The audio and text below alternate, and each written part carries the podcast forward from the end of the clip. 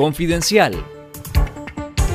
Esto es Confidencial Radio, las noticias con Carlos Fernando Chamorro y los periodistas de Confidencial y esta semana.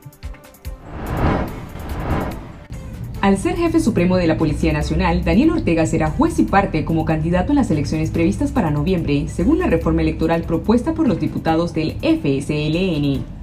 El abogado experto en Derecho Constitucional y miembro del grupo promotor de reformas electorales, Gabriel Álvarez, asegura que la propuesta de reforma electoral del FSLN hará que Daniel Ortega sea juez parte en las elecciones de noviembre, al ser jefe supremo de la Policía Nacional. La reforma electoral presentada por los diputados orteguistas quita al Consejo Supremo Electoral la potestad de dar permisos para manifestaciones de la campaña electoral y se los traslada a la Policía Nacional, explicó Gabriel Álvarez durante una entrevista en esta noche. Escuchemos al miembro del grupo promotor de reformas electorales, Gabriel Álvarez.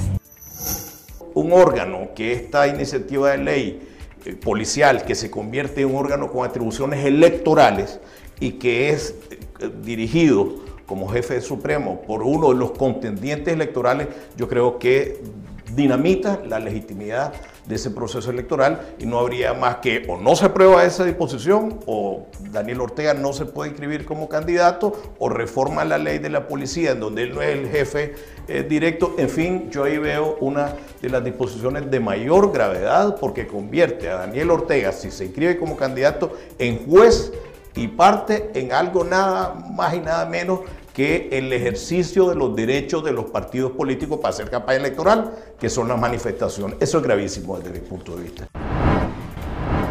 El régimen de Daniel Ortega expropió las instalaciones de la empresa de capital guatemalteco Corporación Tomsa SA, dedicada a comercializar gas licuado.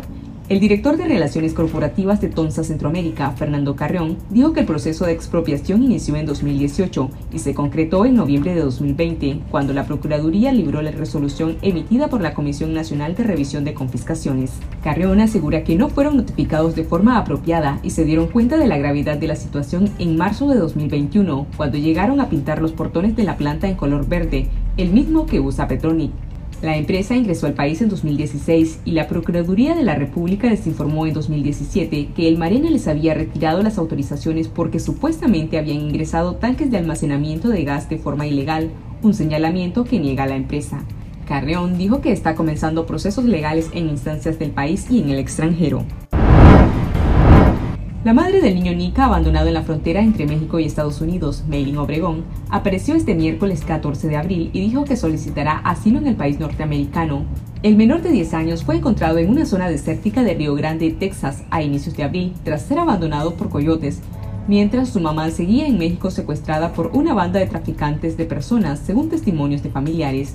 Meilin contó a la cadena Univision que los secuestradores la liberaron y dejaron en un punto fronterizo, aparentemente por la notoriedad que ha tomado el caso, después que el video del encuentro del niño con un agente fronterizo se volvió viral.